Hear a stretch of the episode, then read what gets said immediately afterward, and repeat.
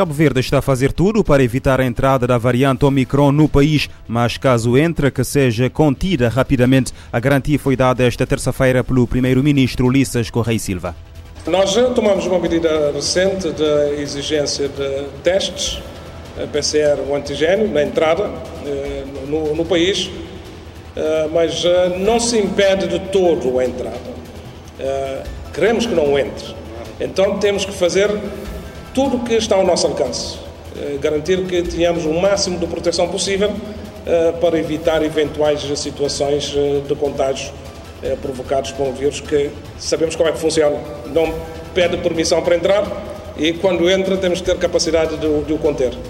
A Organização Mundial da Saúde revelou que as vacinas são eficazes contra a nova variante Omicron da Covid-19, detectada inicialmente na África do Sul, ao protegerem os infectados de doença grave. Em entrevista à France Press, o responsável eh, pela pasta de emergência em saúde pública da OMS, Michael Ryan, acrescentou que o eh, comportamento geral observado até agora não mostra um aumento da gravidade da doença. A variante Omicron, classificado como preocupante pela Organização Mundial da Saúde, foi detectada na, na África Austral e desde que as autoridades sanitárias sul-africanas deram alerta, a 24 de novembro foram notificadas infecções em vários países de todos os continentes. E Cabo Verde deve iniciar ainda este mês a vacinação de crianças e adolescentes com idade compreendida entre os 12 eh, e 17 anos. O objetivo é alargar a população imunizada contra a Covid-19 e aumentar a proteção. A revelação foi feita ontem pelo primeiro-ministro Ulisses Correia Silva no momento da recepção de 64.350 doses de vacina da Pfizer, primeira remessa de 200 mil doses de vacinas doadas pelos Estados Unidos da América. Vai depender da programação da Direção Nacional de Saúde, mas eh, nós estamos uh, uh, convencidos que ainda este mês, meados deste mês, a vacinação irá, irá começar, particularmente nas escolas. Por isso esse gesto e esta oferta e donativo tem um valor muito especial, porque vem no momento em que nós iremos despoletar o processo de alargamento da vacinação mas também no momento em que Cabo Verde tem tido um bom desempenho eh, relativamente não só à vacinação, mas ao controle da pandemia. Mas eu repito aquilo que nós temos estado sempre a repetir: não basta ter vacinas, é preciso vacinar, é preciso as pessoas se disponibilizarem eh, para a vacinação. Cabo Verde já atingiu uma taxa de 83,3% da sua população maior de 18 anos eh, com uma dose da vacina, enquanto 68,7% de pessoas adultas já receberam as duas doses. O Ministério Público ordenou a detenção de seis arguídos indiciados de prática de crimes de roubo e agressão sexual de crianças e violência baseada no género, entre os quais um pai que violou a própria filha de sete anos. De acordo com o um despacho publicado no site da instituição, o Ministério Público ordenou a detenção fora de flagrante delito na cidade da Praia de seis indivíduos do sexo masculino, todos de nacionalidade cabo-verdiana, com idades compreendidas entre os 25 e os 54 anos. Em causa estão factos suscetíveis de integrar por hora os crimes de abuso e agressão sexual da criança e violência baseada no género. Em destaque, o arguído de 41 anos, indiciado da prática de dois crimes de agressão sexual com penetração, mais um crime de abuso sexual de crianças igualmente agravado todos praticados contra a própria filha de 7 anos de idade. Presente ao tribunal, o homem ficou em prisão preventiva. Outros dois arguídos de 37 e 24 anos, respectivamente, indiciados da prática de agressão e abuso sexual de menores, eh, foram aplicadas as medidas de equação eh, de apresentação periódica às autoridades, proibição de contato e da aproximação com a ofendida. Os eh, outros três casos são referentes aos crimes de violência baseada no género e a todos os três arguídos foram aplicadas as medidas de afastamento da casa de morada da família, proibição de contato e aproximação da vítima. Um tribunal do Bangladesh condenou hoje a pena capital 20 pessoas associadas à morte em 2019 de um estudante que tinha criticado o governo nas redes sociais. A informação foi confirmada à agência noticiosa France Press pelo procurador do Ministério Público local, Abdullah Abu.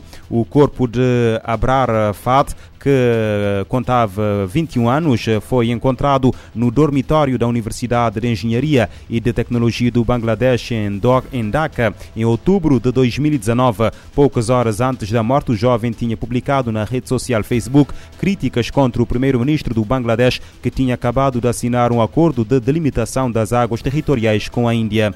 Abrar Fad foi agredido com bastões eh, de cricket e com outros objetos contundentes durante seis horas por 25 dos seus colegas, membros da Liga Chatra eh, do Bangladesh, o braço universitário eh, da Liga Awami Partido no poder.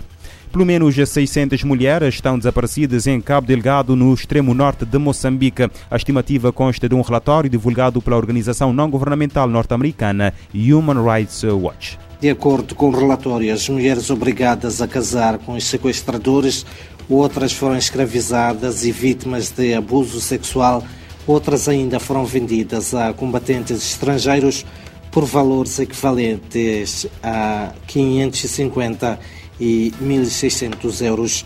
Entretanto, o diretor para a África da Human Rights Watch, Malsi Segan, renovou os apelos dirigidos aos líderes dos grupos rebeldes para libertarem todas as mulheres e meninas em cativeiro e as autoridades moçambicanas para que deem um tratamento adequado às vítimas.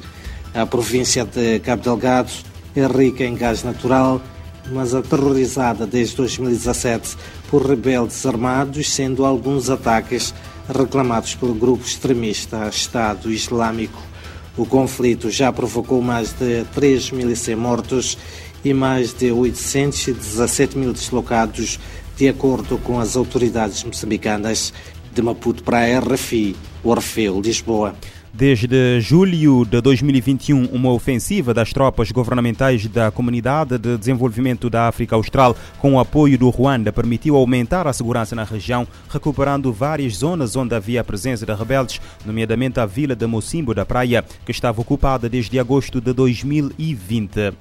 O presidente da Comissão da União Africana, Moussa Faki, chama a atenção para as implicações do terrorismo sobre a estabilidade democrática e institucional em África. Moussa Faki falava na abertura do Fórum sobre a Paz e Segurança em África, que arrancou segunda-feira em Dakar.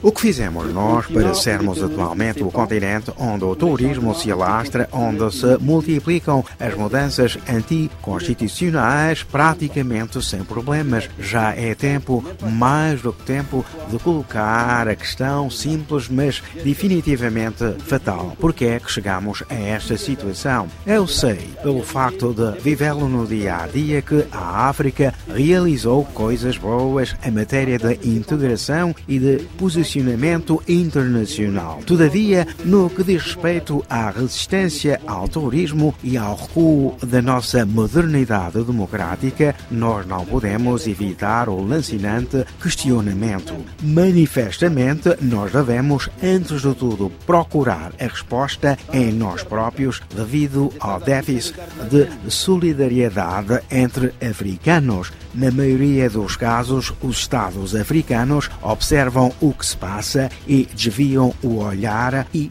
nada mais. O encontro de Dakar teve como objetivo refletir sobre as soluções tendentes a eliminar a violência e as guerras do continente africano, atualmente confrontado com uma vaga de terrorismo. Segundo os analistas, a dificuldade em combater o terrorismo em África reside no facto de que os países do continente não falam a uma só voz.